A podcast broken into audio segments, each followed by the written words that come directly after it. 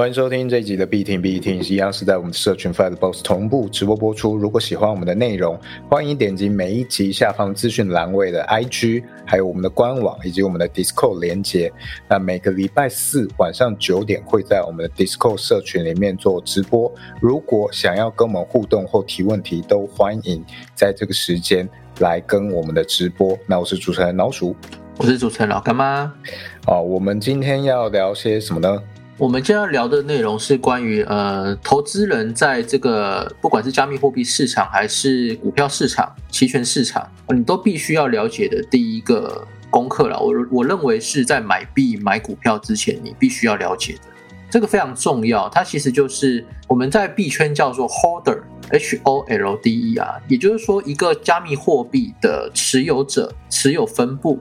它是有多集中或多分散在散户还是大户的手中？我今天会来跟大家谈谈这个东西为什么重要，以及我们在投资市场里面，在加密货币市场里边可以怎么样去查询这个东西，让自己去避免踏入一个砸盘陷阱。哦，了解。那我觉得先来问干妈，哎，到底什么东西叫做 holder？怎样才算 holder？当我有了一个币，可能我有一颗比特币，我就算是它的 holder 了吗？呃，对你，呃，像比特币是可以分割的代币，所以你不用买比特币一颗这样。所以有些人会说，呃，比特币好贵，一颗要像现在要两万块美金。我其实不用，你可以买零点零一颗比特币，甚至你可以买它还有一个 sato 这一个单位，呃，我记得是千万分之一比特币吧。所以你可以买非常小额度的一个比特币啊，不一定要买一整颗。那你只要持有任何额度的。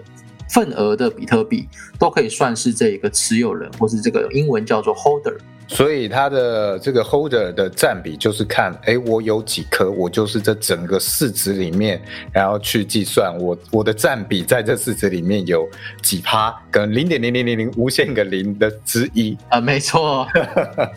像我们比较呃穷困潦倒一点，我们就是零点零零零零零零多趴。所以这个整个市值是非常大的。对，因为比特币它本身呃总量会有两千一百万颗，那如果你有一一颗的话，你就是两千一百万分之一的股权嘛。如果用股权的概念来看的话，就是这个样子。那如果我今天发了一个史币啊，我说我要发，总共只发一百颗。那我一开始有这个，可能我自己拿了五十颗，对，那我就直接占了这五十 percent 的 holder 占比，对不对？哎，这是一个很关键的东西，因为很多做二级交易的人，他其实不知道说我买的这个破币下的流通量是多少颗。你刚才想到这个概念，其实就是所谓的总量跟流通量的概念。所以假设你说你发了一百颗的代币，那你自己握了五十颗嘛？那你把五十颗上架到十个交加密货币交易所，例如币安、例如 FTX 或者其他交易所。好，你把这五十颗上架在其他的地方，那所有的散户他们只能去抢这五十颗，另外的五十颗是非流动性的哦。那你可以想象一个事情哦。假设今天所有的加密货币交易所剩下一颗的话，可以买的话，那你觉得价格会怎么样？哦，会会提高嘛？限量的比较珍贵。可是我手上有九十九颗啊，那就要看别人买不买单这件事情。哎，但是很多的散户并不知道这件事情哦，这就是我们今天要谈很重要的一个概念，哦，就是现在到底有多少的加密货币在这个交易所里面？当今天呃总存量。加密货币交易所的总存量是多的时候，它要拉盘跟砸盘的话，哦，它需要的资金力量力度就需要比较大一点。那今天如果加密货币交易所里只剩下一点点的加密货币，我们就幻想一下嘛，假设币安只剩下一颗比特币可以买，那这个比特币它的价格因为大家要抢，所以它会翻到非常多倍。这个时候它币价很高，对吧？那我是不是我手上有九十九颗比特币？那我就可以转入交易所，然后去做砸盘，那币价就被我砸下来了。所以我们在玩，不管是史币，不管是呃加密货币的任何大小市值的币，我们都会去看总流通量跟总量，呃，流通量跟总量这两个东西，这很重要。刚刚这个举例是比特币只有假设只有一百颗的状况下，对对对，一般直接砸九十九颗是砸不了什么东西的。对，但是你可以想象，如果今天有一些项目啊，有一些死币。它的股权非常集中在项目方，或是 VC，或是第二轮的 ICO 上面。他给这些人加起来可能超过五十趴、六十趴的占比，那散户就是去买流流通的这四十趴的代币，那价格就比较容易拉上来，比较容易拉上去之后，这些呃躺在他们这些项目方钱包里的这一个加密货币，随时都可以转到交易所砸盘，这个对于散户来说是一个没有办法识别，呃，大家比较不会去识别的一个风险。那要怎么样去识别呢？啊，一般我们会去看，呃，例如比特币的持有人地址哦，就可以在你在 Google 上面去打比特币，然后 H O L D E R 这一个英文 holder，它其实就会有一些网站告诉你怎么查它的分布。这个地方因为呃包含操作啦，所以我们在节目上就不赘述了。那如果你有兴趣学怎么样操作去查询这一个 holder 分布的话，可以到我们 Discord 的频道里面，我们社群里面跟我们询问，然后我们会跟你交流哦，会教你这样子。哦，不然就是自己 Google 关键字，呃，比特币，呃，Holder，对对对，占比之类的，这些都可以查到。没错，那我们在这个网络上查到之后，你就可以看到它的总存量会有几个地方。第一个就是我用以太币好了，我用以太币来做例子好了，因为以太币它是一个公链的币。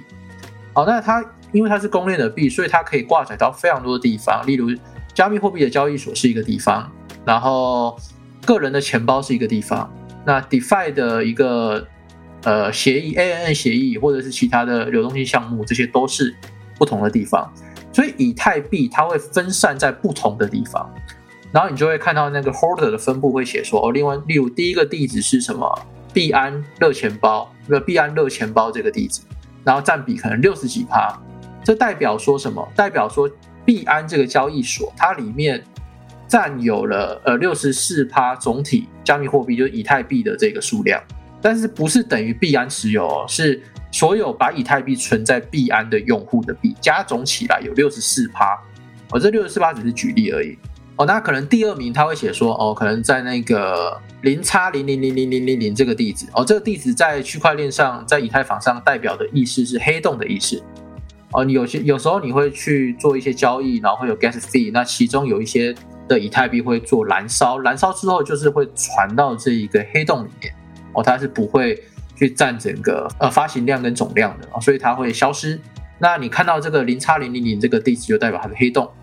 那第三个就是可能会有一些大户的持有地址，或者是一些 defi 项目的一些协议的地址，像之前有一个 curve 这一个 defi 项目，它的占比其实就蛮大的，以太坊的占比就蛮大的。哦，所以其实这上面的钱包，我们除了要扣掉 FTX、币安，还有其他大型加密货币交易所的总存量之后，我剩下的才是属于大户的一个筹码。因为大户他会把他的以太币放在热钱包或者冷钱包里面，他不会轻易的放在加密货币交易所，他只有要交易的时候，他才会转过去。哦，这个是大户的习惯，所以我们可以从链上数据去追踪到，哦，有一些地址其实就是大户。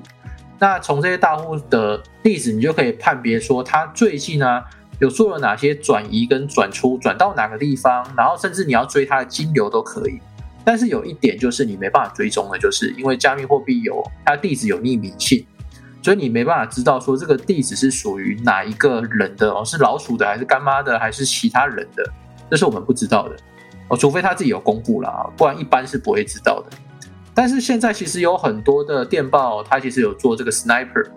就是它会狙击这些大户、这些金鱼钱包。他把这些地址给网罗之后，哦，这些地址只要一有动静哦，它例如他把三万颗以太币转到呃 FTX 交易所哦，大家的 app 马上就会收到通知说啊有什么什么不明地址，然后把三万颗以太币转到加密货币交易所了。然后这时候散户就会开始意淫说，大户把三万颗转去加密货币交易所。他是不是要拿去卖啦？没错，他可能是要拿去卖，但是我们反观，他也可能是把这个三万颗以太币拿去做币本位的做多啊，哦，所以他要做多跟做空都是有可能的，所以我们只能，我们没办法预测他要做多还是做空，但是我们能知道说，接下来的币价即将有波动哦，所以如果你仓位太大的，你怕你是压错边的，你就可以考虑可能先减低你的仓位哦，这样会比较安全一点。那如果你想要，呃，你想问我们说哪个 App 会有这些监控的话，这边推荐给大家，可以在你的 Apple Store 或者是你的 Google 上搜寻这个非小号就是是是非非的颠倒是非的非，然后小号就是我们玩线上游戏那个尿尿的小号，对啊对 尿尿的小号，OK，非小号行情，非小号行情。啊对，全全称是这个，告诉你对，然后另外一个金石数据也会告诉你哦，这两个主要是我们在看。这些即时监控数据的的一些 App 哦，非小号行情，我记得你要去设置里面去打开一些提醒通知，好，你才可以收到。那如果不清楚的话，也可以 Google 一下哦，这个怎么设置，或者一样来社群问我们都可以。对，哦，那像是前面讲，我们不知道大户到底是哎提前出来干嘛？其实那个概念有点像是呃通知你说大户从他的 ATM 里面把钱领出来了。但是这些金鱼他们到底要用这个钱做什么事情？诶，其实不知道，猜不到啊。他是要拿去呃买股票哦，他要拿去买劳力士哦，我们不知道。但是我们身为韭菜就很容易恐慌，所以往往大家看到这个非小号行情啊，你是看到那个讯号一直跳出来，你能做的事情就是一直恐慌，一直恐慌。一直恐慌，所以也也不一定是真的，真的对你有好处。你还是要看一下这个这件事情对你有没有帮助哦，你适不适合这个呃方式？对啊，去提醒你自己的整个策略。对，如果有在做短线的话，这个监监控可能会帮助你，但它也有可能会害你哦，会害你白紧张、白给位。像现在对我的话，这个我我因为不会看这个消息来去做判读，呃，我基本上都是看非常大的趋势跟这个技术分析上面的状况。对，所以这些东西我反而都关掉，我对对我来说是一个干扰。哦，我讯息已经。赖讯息啊，IG 讯息，还有这个 Discord 的讯息都一大堆了，我不想要再增加一个 我生活上的困扰。对，老鼠，你说你有经营几个 IG 啊？哦，我真的，你要看多少追踪以上算是一个。呃，你有在经营都算了。可是很多我已经没有在经营，但是以前有有在自己私人经营的，有破千的账号，大概有三个。有三个，OK。呃，然后包括可能帮别人代操哦，再加上去就大概四个之类的，那也蛮多的。对啊，你你那时候这样子去经营，其实是很劳心劳力的哦。每一个 IG 你都要去经营互动嘛，你都要去呃经营线动啊或什么。那相对来说，呃，有很多的 KOL B 圈的 KOL，他就经营很多的群组。那每一个他也都是要劳心劳力，他要常常出现嘛，对，不然这群主就没有向心力啊。就好像我们去看项目，嗯，哎，项目方很少出现，那这个群主一定，这个社群一定会没有向心力。所以你开这么多群组的时候，你的时间分配会非常的困难，而且这个时间成本其实蛮高的。因为每个每一个群主其实都需要皇上点亲啊，其实比较会。有那个凝聚力或者互动感哦，其实是这样子。然后像 FTB 我们这个社群啊，我们项目方很长，二十四小时都挂在上面，所以大家有什么问题哦，欢迎来 Discord 跟我们闲聊哈啦，问投资，然后聊生活都可以，好不好？对啊，那我我再举例一下，就是像星爷，大家都知道他最近要办这个，他要做 Web 三的项目嘛。那假设他有办社群，但是你在社群里面从来看不到星爷自己回复。那这大家都是为了星爷而来，为了周星驰而来，社群里面碰不到他，那相对来说这个社群的凝聚力就会很差。是，这是很容易发现的。对啊，我们之前在在看 N 一些 NFT 社群的时候，也有发现，就是如果主要项目方他没有出现跟大家互动的话，其实那个凝聚力真的是比较有限。对，我觉得这个可以延伸到一点，就是有时候有一些社群是很中心化的经营嘛，或者项目。那如果这个项目它真的非常的有条理、有野心、有规划，那这种情况它中心化，然后它占比它的 holder 占比很高，我觉得有时候它是啊效率还不错的一种状况，但就是投资人要够信任他们。对，呃，干妈你怎么看这一种状况？就是。啊，它 holder 占比很高，项目方占比很高的状况。对，其实嗯讲到 NFT 的 holder，这个其实很简单去查询。你在 OpenSea 这一个 NFT 拍卖的 DApp 上面，其实你就可以看到每一个项目它持有人是 holder 是有多少趴哦，这是很简单去看到的。那我们从上面去看到，如果是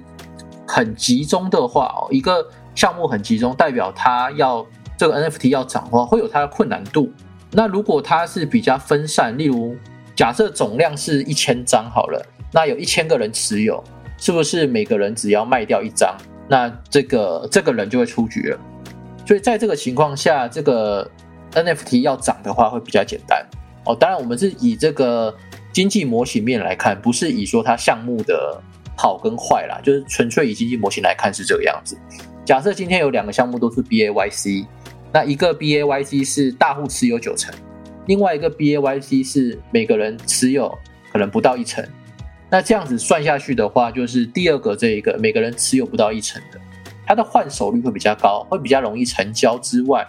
项目的流动性还有它整个要涨价会比较容易一点，会比第一个九十趴持有的这个容易。如果没有，呃，为什么会这样呢？就是像如果你持有了九成嘛，那是不是今天老鼠你你卖了地板价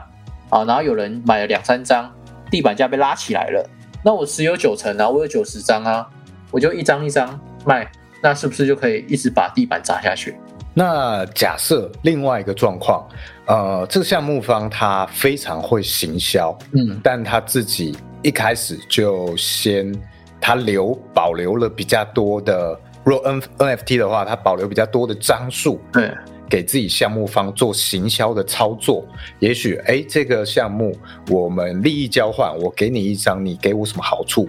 那借此拉高我整个呃市场上的声量。这种情况下，会不会算是一种呃项目持有高 hold 的占比，但是相对来说有比较多利益的一种情况？但我觉得这个做法在 NFT 的早期是可以做的，像在二零二一年十一月到二零二二年的一月这个这两个月期间啊，这种手法哦是有办法有有非常大的注意去帮助 NFT 把地板价抬高，整体的市值抬高的。但是后来我们会发现说，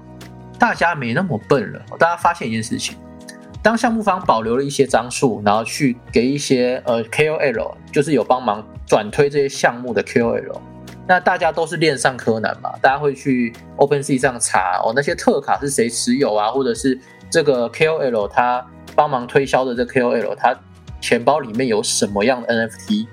结果我们就会发现奇怪了，为什么这些 KOL 基本上都会持有这个 NFT 项目的特卡？那我们知道特卡跟普卡就是价格有差嘛，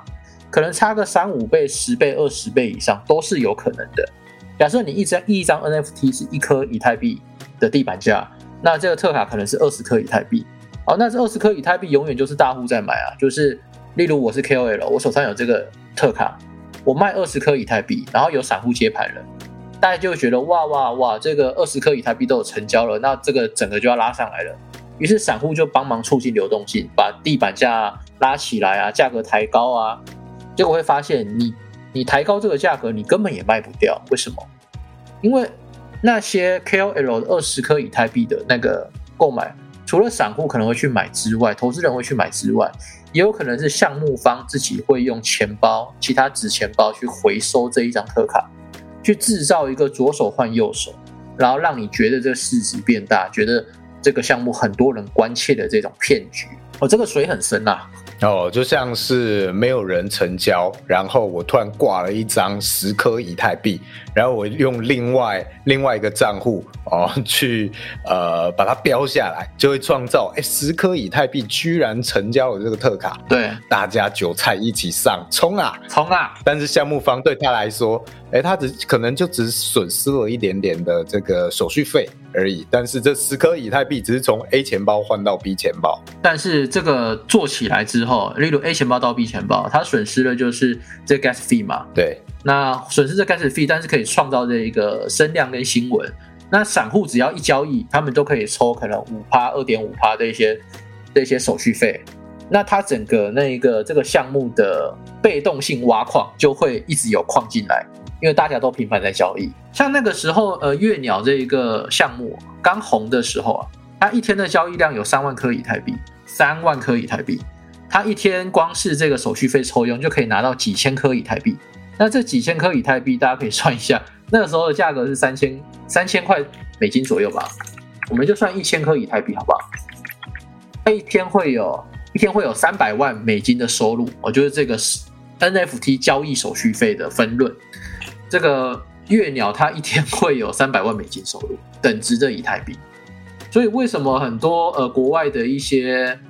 呃监管啊，或者是台湾监管要对这个 NFT 项目啊进行这一个课税监管，就是因为你今天这个 Web Two 的项目只要很红，它每天创造的这个被动性挖矿是很多很多钱。而且又不用课税，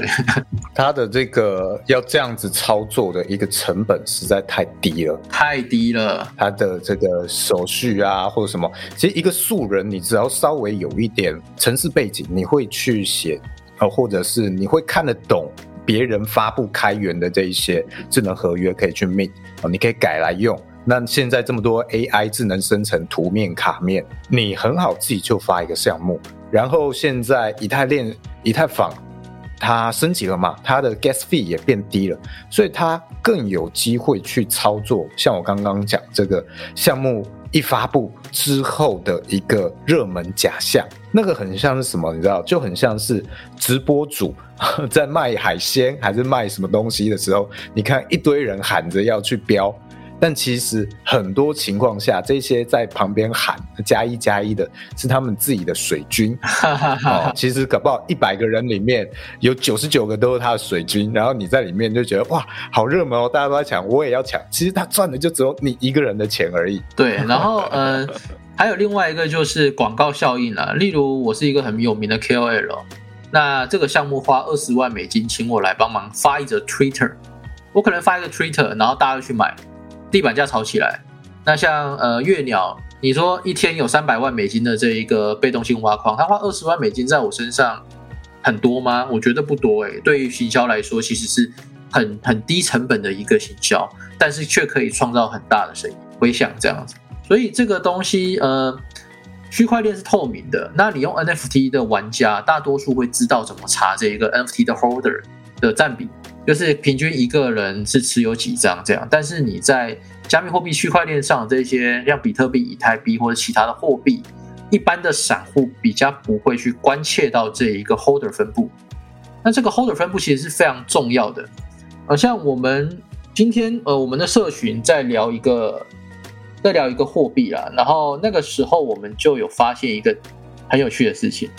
我们在聊某个死呃不是死币，某一个非常有。愿景的一个货币哦，他说我要干受到瞩目的一个新币啊，这个反正大家应该都知道在讲哪一个，最近就就可能这个，哎，我不是要说那个 A P T 哦，我要说的是那个，哦，你不知道，说要干掉干掉 Open Sea 的那一个，哦，了解了解，那个货币呃有一反正就是有一个货币，他说他要干掉将。要干掉 Open Sea，你直接讲好了，我们下一集搞不好就要讲到它。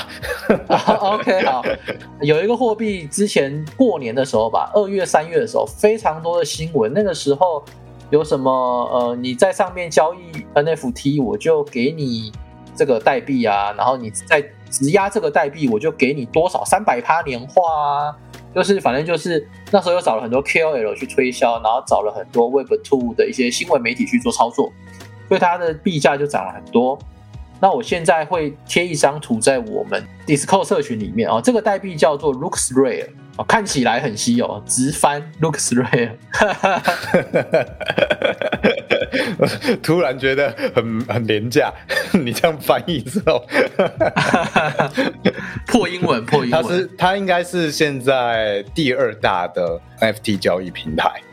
也算是蛮成功的啦。它的特色就是你呃上架或者你有交易成功，它会多一个代币给你。哦，这个代币本身是有价值的，那会促进大家更愿意去呃，可能在这这个平台上架，而不是在 Open Sea 上面。对对对，哦，它多了这个代币机制去吸引你。然后你只要在上面交易 NFT，不管是买入还是卖出，你都会拿到这一个代币。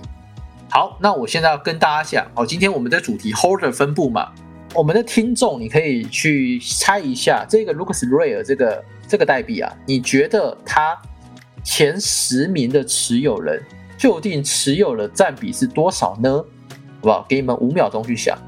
是三十趴、四十趴、五十趴、六十趴，还是更多呢？我给你们五秒钟去思考一下。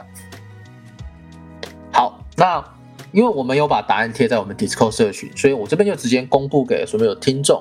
他的前十大持有人持有了百分之九十四点八一趴，前一百名持有人持有了这个代币九十七点九六趴，也就是说，听众你啊，跟主持人我啊，还有其他散户啊，加起来，我们握的这一个 Lucas Rare 的代币加起来不到三趴，只有二点零四趴而已。那你可以想象什么意思呢？就是这个代币有九十几趴都在大户手上，那已经可以买的份额是变很少了，就是在流通性已经变很低了，因为都在别人的钱包里嘛，所以随便买就会拉盘，随便买就会砸盘，所以这个币啊，它常常暴涨暴跌，啊，这个是关于交易面就是暴涨暴跌。那以呃以它这个价值面来看的话，如果你是买到很高点的地方。这个前十名大户，他持有这么多的代币，啊，随便你拉盘，他就砸盘，他就可以套现走人了，不是吗？所以这种在加呃在加密货币市场里面集中度越高的一个货币，其实对散户来说是风险非常大的一个代币。所以我们在操作这些小币，就是例如市值排名二十名以外的一些小币的时候，真的要去看一下这些 holder 分布。这个是我们投资小币。我们要做的第一个功课了。那如果你今天我就问问听众，你当你知道说这有九十一百颗里面有九十七颗都在前十名的大户手上，你还会想买入这一家公司或这个代币，然后去帮他抬轿子吗？应该是不会吧？它会变成说，呃，这些技术分析啊或什么的，可能效力会比较差，因为这些大户的行为。可能会超过你技术分析能够分析的的任何情况，所以会多了更多不可预判的状况发生。对，除非你今天有内线交易，那我就觉得，哦，你今天是这个大户的朋友，你会提前知道他们要砸盘还是怎样，哦，那我觉得很 OK，那这个会变成超棒的一个标的。除此之外，我会觉得风险就蛮高的。没错，因为你说你用技术分析哦，例如支撑位啊、趋势线啊，或者是形态学、统计学去看这个标的，为什么它不准？你画了说，哦，这个地方可能一一千九百五十哦是支撑位。结果呢，大户他有二三十趴、五十趴的代币，他就是想要 all in 之间卖掉，那怕怕差就直接砸船了嘛。所以你的这个支撑位那些其实完全是 没有办法参考的，参考的价值非常的低啦。对，那接下来我要来凑一个项目，好吧？我要来开凑了。刚刚是不是讲过这个 Lucas Rare 它持有的是百分之九十七？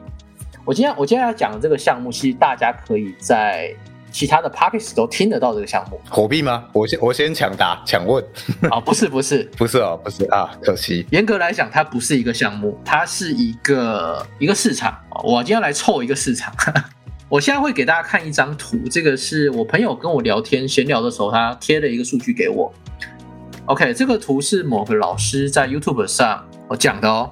我接下来凑的市场就是台股，我就台湾股市，我要来凑你了。为什么我要凑台湾股市呢？哦，这个地方有几个可以凑的点了啊。我们来看一下这个资料。呃，这个老师他在 YouTube 上介绍说，哦，这是二零一四年的一个数据，哦，现在二零二二了，但是可能我猜是差不多的数字啦。那有兴趣的朋友可以再去查看看。哦，全台湾最有钱的一趴的人，他持有台股市场总量的七十三趴。哦，这个是第一个数据。第二个数据，台股市场里面。零点一趴的人持有了台股的六十二趴股权。好，第三个数据，台股市场里面零点零一趴的人，他持有了百分之四十九的股权。哦，这个股权指的不是说台积电或者是什么什么联电这些，不是哦，是整体的股权哦。哦，所以零点零一趴的人，他持有了台股一半，接近一半啊，四十九趴。哦，所以呃。你要去玩这种币，或玩这种股票，或者是我我这样问好了，你今天走进金石堂、金玉堂、博客来书局、成品，你看到那些什么什么教你这样存股、教你那样存股的书，哎，我觉得风险很大了，因为你在操作的这一个东西，它集中度比加密货币，像像比特币、以太币的集中度都来得高。那我们刚刚节目中有讲嘛，就是集中度越高，在加密货币就是小币嘛。所以其实台股你把它换在加密货币市场里来看，它就是有点像是 LuxRare 这一种股权非常集中的一个小币哦，在这个市场哦。所以为什么台股它需要有涨停板、跌停板？如果今天没有这个涨停跌停的话，其实它是很容易暴涨暴跌哦，会比加密货币的风险来得更大哦。所以再加上我们的台股的呃外资，它其实外汇它存量非常的高，所以当这些外汇的存量走人的时候啊，我们的国安基金接盘，如果接的位置又很 很奇妙的话，其实对于散户来说是一个风险很高的一个标的。所以我其实。也不是说臭啦，也不是说臭台股，就是这就是现阶段台股它有的一个特性。那在这个特性下，我们其实要去做技术分析或去做操作的话，对一般散户来讲，其实是参考性比较低，也比较难赚到钱。当然，我不是说大多数的人赚，呃，我不是说你赚不到钱，而是说大多数的人可能是在这个洪流市场中是赚不到钱的。就像呃，去年有一个。台股市场的一个报告，就是有五十趴的人是没赚没赔的，然后有九成的人是五十趴的人是赔钱的，九成的人是没有赚，哦，只有超只有不到一成的人是在台股市场有赚到钱，这个是它的统计数据，就是呃台湾这个金融市场的统计数据。那有兴趣可以上网 Google 一下哦。这个，所以我们为什么我们这个 B 厅像老鼠，他之前有接触过台股，后来没碰，呃，像我自己本身也没有接触台股。不是说台台湾的那个股市或者说台湾的这些公司不好，而是说它有这个特性。那我们要去做这个价差交易的或套利的时候，其实真的会比较难去做操作。这样子有比较不臭一点吗？我觉得我这里补充一下好了。其实我觉得相对于散户来说啊，你如果只玩台股的话。存股已经相对来说是一个很好的策略了，因为刚刚听到它可能会有这个大户砸盘、任意砸盘的一个状况，因为持有占比很高，所以呃，存股或者是这个定期定额买入这件事情，就是在分散这件事情的风险。你就不管如何嘛，你其实就等于是在，例如你是要买零零五零这一类呃台湾五十大，你其实就是在看好台湾的经济嘛。台湾的这个经济状况，那你平均每个月呃一次这样的购入，也不管这些盘势啊如何，就是稳定的定期的买入。那我觉得这个其实已经是相对来说算是比较能够对抗这种大户砸盘的状况，对大持有人砸盘的状况。我觉得以小资族来说，其实已经还算不错了。那如果你今天是这个很频繁交易哦，你在做这个当冲或什么的，然后你在台股的市场里面，我觉得反而会更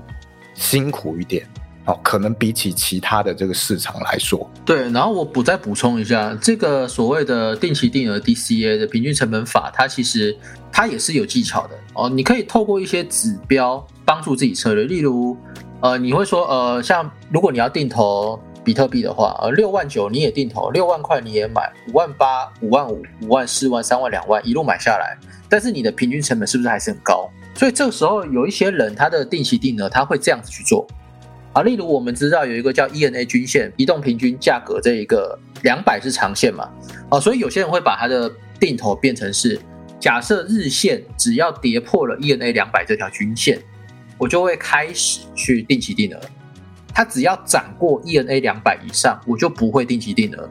这样可以更有效的帮助你去降低你的持仓成本，哦，这是其中一个小技巧。那如果你不会看这个移动平均的话，可以怎么做呢？哦，也很简单，你不用会看盘，也不用会这些指标，只要电视新闻跟你说啊要暴跌啦，或者是正在暴跌还会跌，你只要看到这些消息哦，你就开始定期定额。他 如果跟你说什么上看十万美金，或上看台股。呃，台积电上看一千，台积电上一千五，这个时候绝对不是你定期定额的好时机。你为什么要在六百、七百的时候还幻想着赌它突破可能会到一千，然后去定期定额呢？不用，我们就等待暴跌，等待它暴跌之后，我们再去定期定额，把低价位的这个仓位给建立起来。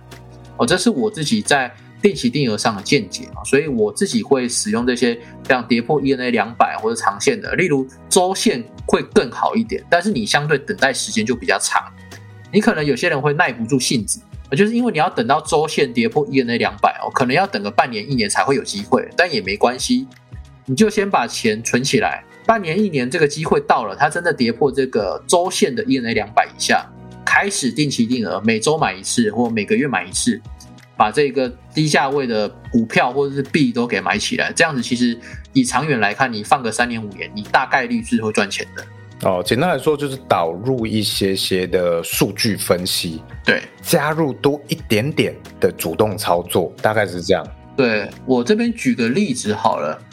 呃，我就以这一个比特币，好不好？假设我们设定比特币要跌破这一个 ENA 两百，那我如果用，例如我用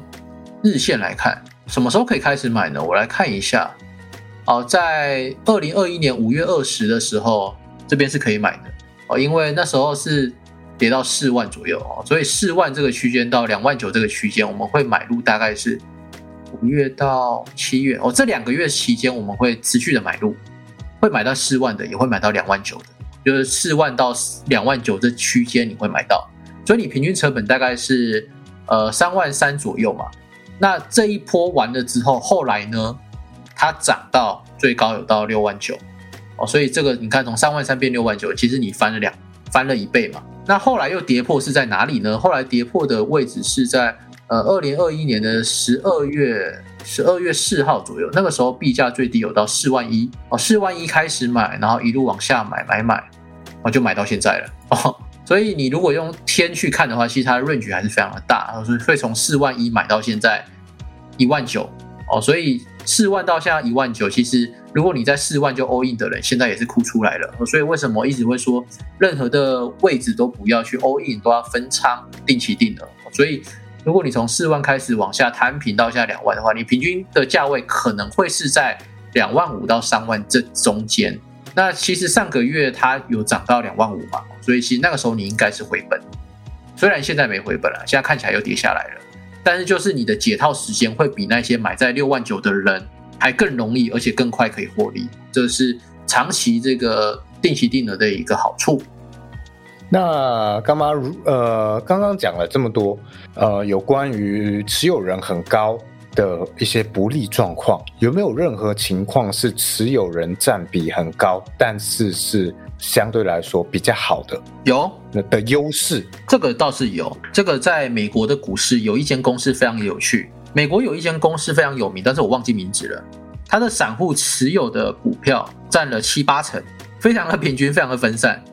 那这个公司它二十年来基本上没有涨啊，基本上没有涨。为什么？因为散户握不住，一涨就想卖，一涨就想卖哦。所以这个在美股的市场里面，虽然整个美股走了二十年的这个大牛，但是这间公司却没有涨幅，就是因为它的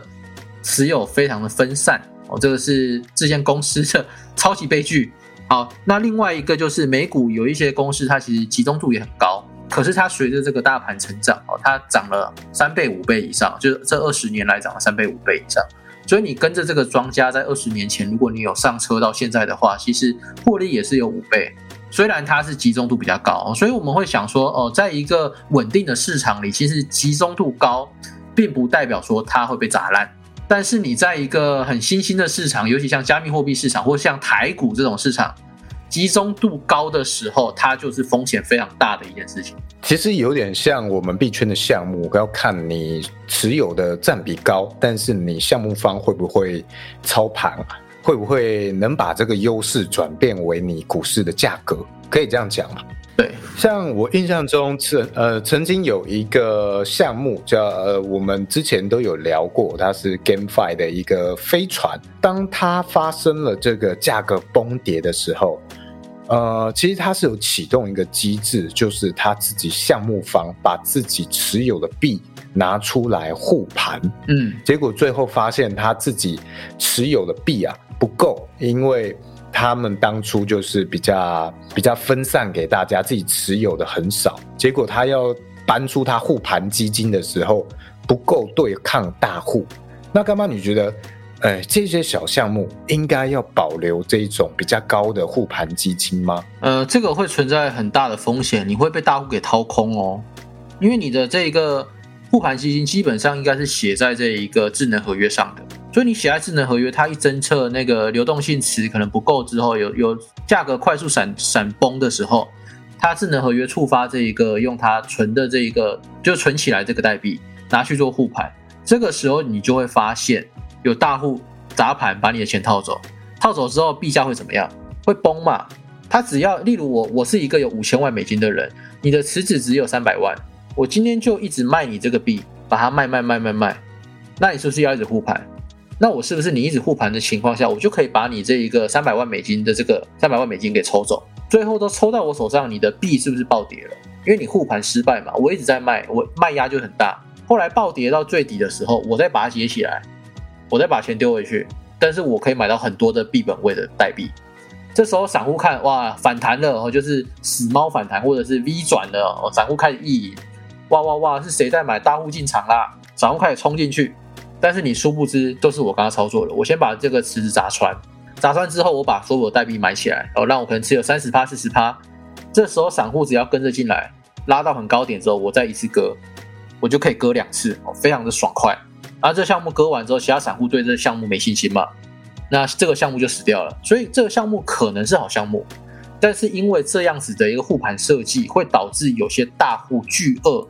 会针对这些项目把你给抽走。其中有一个很有名的案例，就是这一个 Luna。哦，今年在如五月份的时候，Luna 发生这个事情，就是华尔街巨鳄啊，针对他们这一个燃烧护盘的这个机制啊，哦，去攻击它，用很高的用很高的美金成本去攻击、去砸这个池子，让池子失衡。当这个池子一失衡之后，他就必须要卖掉他的比特币来护盘。啊，卖他比特币之后，比特币是不是就贬值？那这些巨鳄他刚刚可能有做空比特币啊，所以他可以赚两边。我让你的池子崩溃之后，哦，你要你为了护盘，比特币就是下跌，所以我做空可以赚一笔。那比特币暴跌之后，我再去做多又可以赚一笔。那你这池子失衡，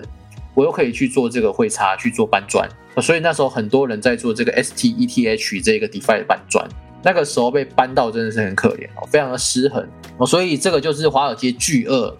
他们用资金去干这个。DeFi 项目的一个案例啦，所以如果你是想做项目的人哦，你如果要做这一种护盘的机制的话，抱歉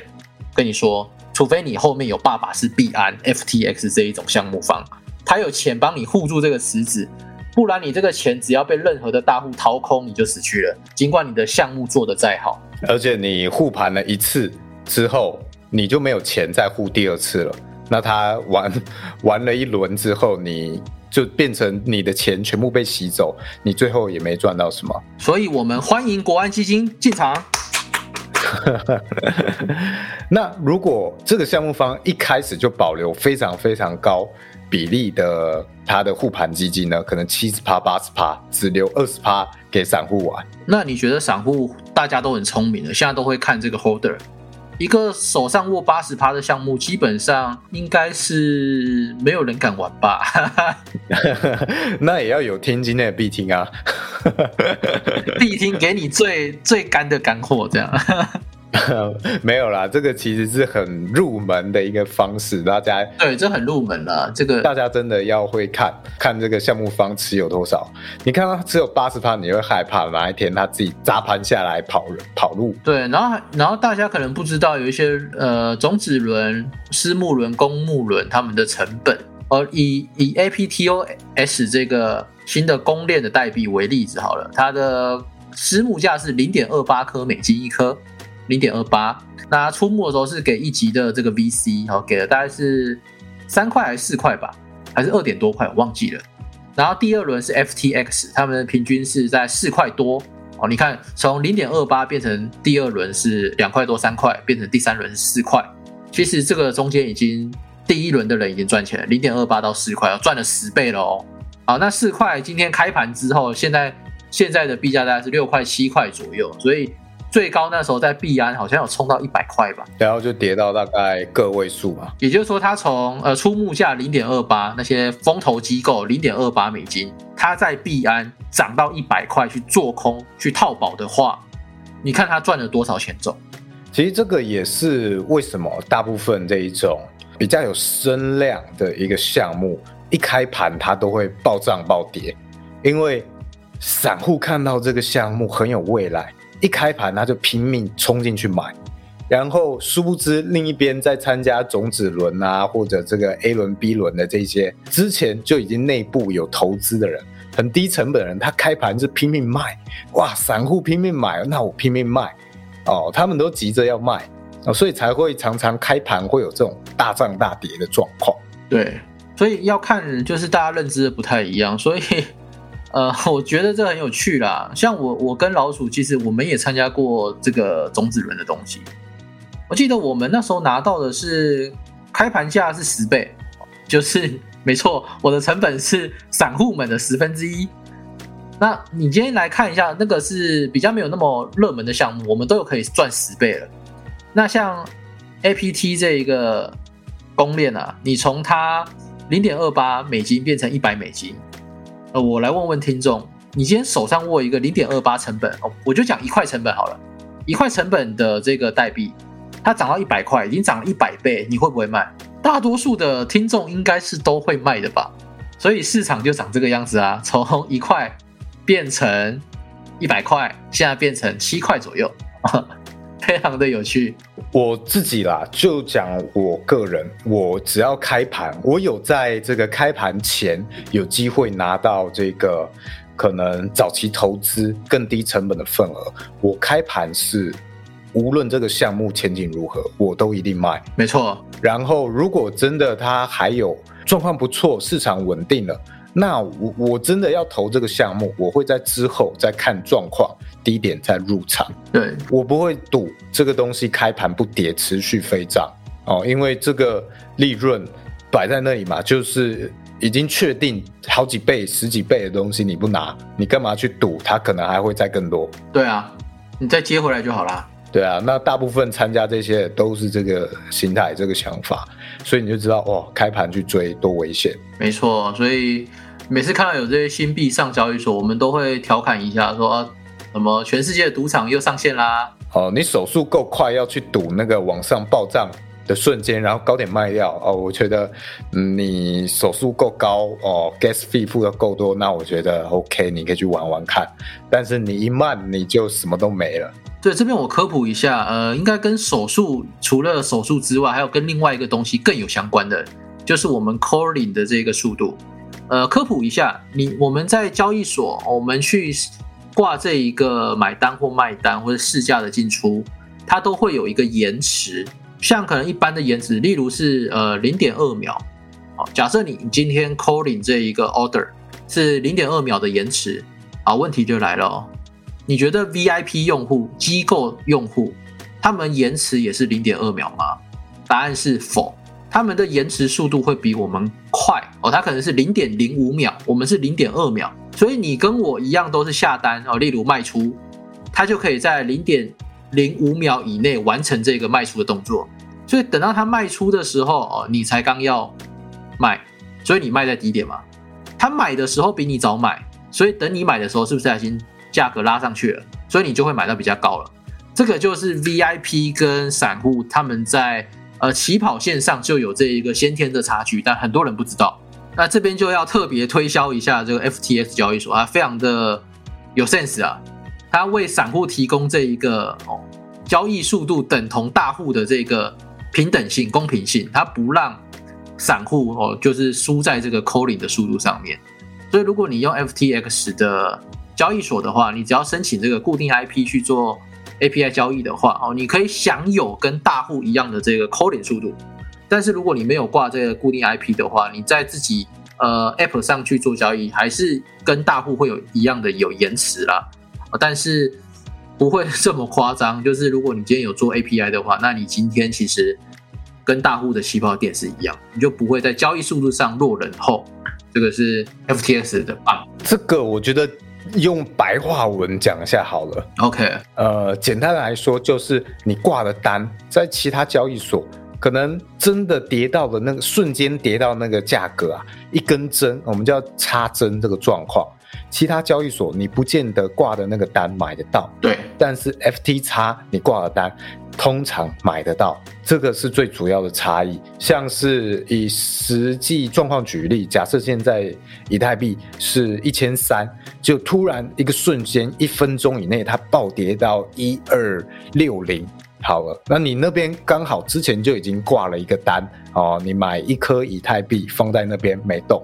那其他交易所这个情况，你可能是不会成交那一笔单哦，只有大户买到。但是，哎，在 FTX 你有很高的几率，这个东西你是会买得到，成功买到的哦。那即使它它几几秒之内又重新上去一三零零。哦，那 FTX 是比较有机会可以买到的。对，所以为什么我们会比较推荐呃，真正在做交易的人会使用 FTX 做定投也好，挂单交易也好，或者做网格，因为它的优势真的比其他什么狗干的那些什么反佣交易所来的优势多了，然后深深度也多了。那为什么很多人会推其他这些反佣交易所？这边也科普一下，因为他们有做两代以上，两代以上就是例如。你使用我的邀请码做注册嘛？啊，例如老鼠使用我的邀请码，我就可以赚得到老鼠它交易的手续费。好，那两代以上是什么意思？就是老鼠它如果下面也有人使用老鼠的邀请码的话，那我是最上面那个人嘛，我也赚得到老鼠下面那个人的交易手续费。所以台湾有很多 KOL 在推这些交易所，都是做两代以上的这个返佣，所以它的返佣的回馈是非常非常多的。所以为什么很少人在台湾交易所？呃，台湾的 KOL 很少人在推这一个 FTX，因为它的返佣没啥钱可以赚。但是相对于同等的会员数量或交易的额度来看，它去推广其他这些小的加密货币衍生品，其实它可以赚到更多钱、更多返佣，就是水很深的地方。对啊，而且今天哎推这个 FTX，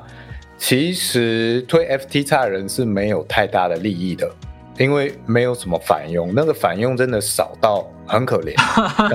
如果如果今天我们是不推 FTX，我们去推其他交易所，那个反佣的差异性是不止几倍的哦，不止。因为 FTX 你一旦你下游的人，他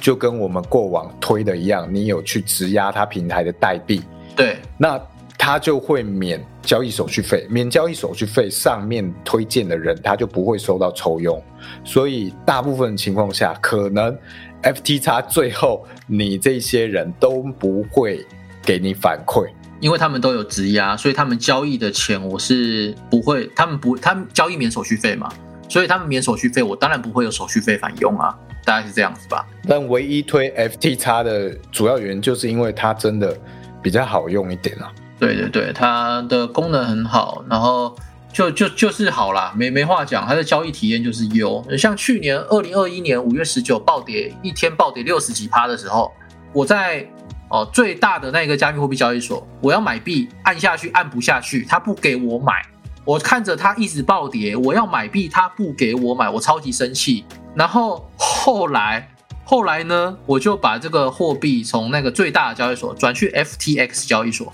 它竟然出金也非常的慢，等了一两个小时吧。我要买币的时候都已经反弹完了，所以那个时候我记得是从五万八千多跌到两万八，就没有买到两万八这个位置，我真的是太可惜了。所以就就买到三万多这个位置了，所以那个时候很生气哦，早知道用 FTX 了，就可以买的这个香香的价位哦，获利可以更多。哦，不过我这边要补充一下，FTX 不是没有缺点，它缺点就是它界面真的比较丑一点，或比较没有那么人性化。对，我觉得这其实是蛮大一个缺点哦，因为对于新手来说，FTX 真的呃有一点阻力，你会有点不知道哎哪一个东西在哪。其实其他大部分交易所啊，像是我觉得像这个啊，不要讲交易所，城市好交易相关的城，像派网，它的这个界面就非常新手友善。非常的，呃，你很无脑，你也可以操作，但是 FTX 就相对来说比较没有办法那么轻易的上手。对你可能会找不到东西，或者是不知道怎么按，哦，这个是它的一个缺点了。那其实我也有跟，因为我们是 FTX 的骑士团嘛，我其实最近有跟那个我们的对接的窗口经理人窗口有跟他反映，就是像在做合约交易的时候，没有直接写一个平仓交易啊，必须要点一下才会有一个市价平仓。其实很多散户是不知道可以点一下，然后会有市价平仓，因为有人跟我反映说他找不到平仓的按钮在哪里。哦，它真的很多这种对小界面设计的体验很差。对对对，像以前我们我我们有持仓要去做呃限价的持持仓要去做平仓，也不好去设置，要绕很多路，而也是最近才有这个呃设计可以去平仓，直接去挂掉，但是。也没有到很好用，因为常常会挂错好多的名词。对，这个是呃可以再反馈给骑士团的。所以如果呃你是有使用这个 FTX 交易所，你觉得他们的界面啊，或是哪里觉得没有那么灵活，或是需要什么功能哦，都可以欢迎来 IG 或者 Discord 告诉我们，我们会直接给 FTX 台湾这一个对接窗口，哦会跟他们反馈，那他们开会就会去进行这个优化。哦，那我们我们这个 FTX 的 App 就会越来越好，大概是这样子。好，当然它会不会真的造成改变，我们不知道，因为毕竟我们是小小的小虾米嘛。对 对对，好吧，那这一集应该大致上，哎，就这样子。没错，我们就呃，如果有什么想要询问的，都欢迎到我们的 Discord 来，我们每一集下面有连结。OK，那我们这一集就先这样，我们下集再见喽，拜拜，拜拜。